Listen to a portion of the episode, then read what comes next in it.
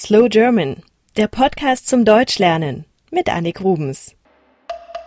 Tutui hat sich ein schwieriges Thema gewünscht, und zwar möchte er etwas über Versicherungen wissen.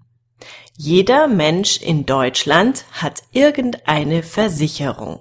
Das behaupte ich jetzt einfach mal. Die meisten Menschen haben zum Beispiel eine Krankenversicherung.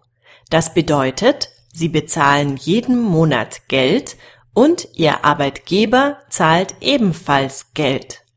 Falls man dann einmal krank wird, bezahlt die Krankenversicherung zum Beispiel die Arztrechnung oder einen Krankenhausaufenthalt oder eine Operation.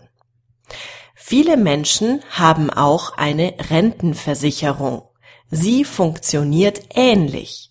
Arbeitnehmer, also der Mensch, der arbeitet, und Arbeitgeber, also die Firma, bei der man arbeitet, bezahlen jeden Monat Geld.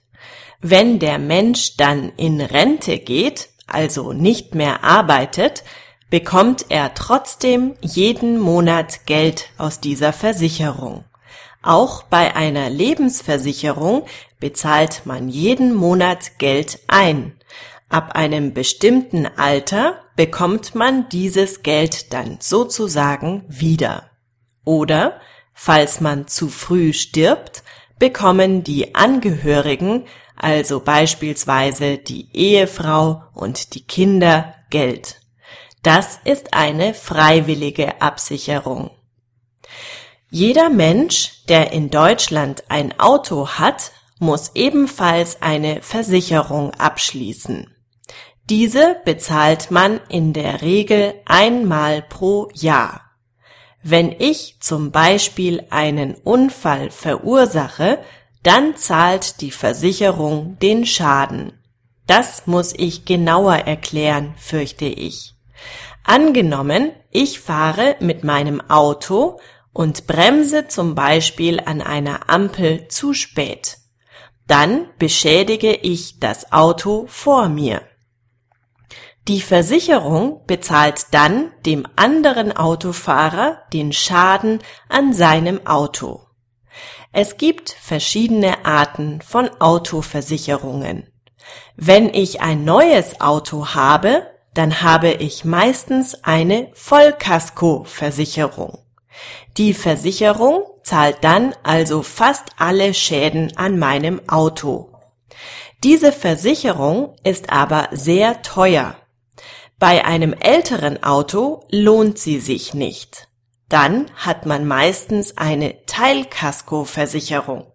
Das bedeutet, bei einem Schaden zahle ich als Autobesitzer einen Teil selber, den Rest übernimmt die Versicherung. Meinen Teil nennt man dann Selbstbeteiligung. Was gibt es noch für Versicherungen? Jede Menge. Zum Beispiel eine Haftpflichtversicherung. Wenn ich einen Schaden verursache, weil ich zum Beispiel bei einem Freund ein Glas Wasser über den Laptop geschüttet habe oder mir eine Vase heruntergefallen ist, dann bezahlt das die Haftpflichtversicherung. Es gibt auch eine Hausratversicherung. Diese versichert alles, was in meiner Wohnung oder in meinem Haus ist.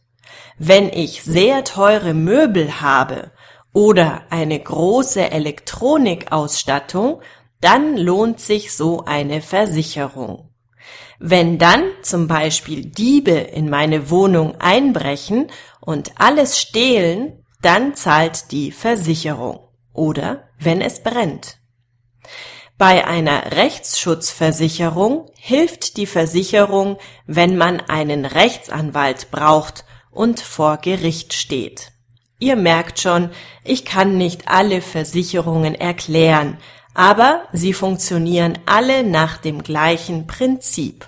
Man bezahlt Geld ein, das man dann in bestimmten Fällen wiederbekommt. Meistens zahlt man wenig ein und bekommt dann mehr Geld, falls man es wirklich braucht. Zumindest in der Theorie. In der Praxis ist es so, dass viele Deutsche zu viele Versicherungen abgeschlossen haben und diese nie brauchen. Sie bezahlen also jeden Monat eine Menge Geld für Versicherungen. Das war's für diese Episode von Slow German. Mehr Informationen wie immer unter slowgerman.com. Dort gibt es Lernmaterial und alle alten Folgen und natürlich auch die Links zu Twitter und Facebook. Slow German ist ein privater Podcast von Annik Rubens. Ihr könnt die Texte zu jeder Folge auf der Internetseite slowgerman.com nachlesen und kostenlos als PDF herunterladen. Der Text erscheint auch auf eurem iPod drückt einfach mehrfach auf die mittlere Taste. Übungsmaterial mit Vokabellisten, Multiple-Choice-Fragen und Verständnisfragen sowie einem kurzen Lückentext gibt es ebenfalls zu den einzelnen Folgen. Dieses Material ist allerdings nicht kostenlos. Genaueres unter slowgerman.com. Ich freue mich, wenn ihr im Internet einen kurzen Kommentar zu dieser Folge schreibt oder schreibt mir eine Mail an podcast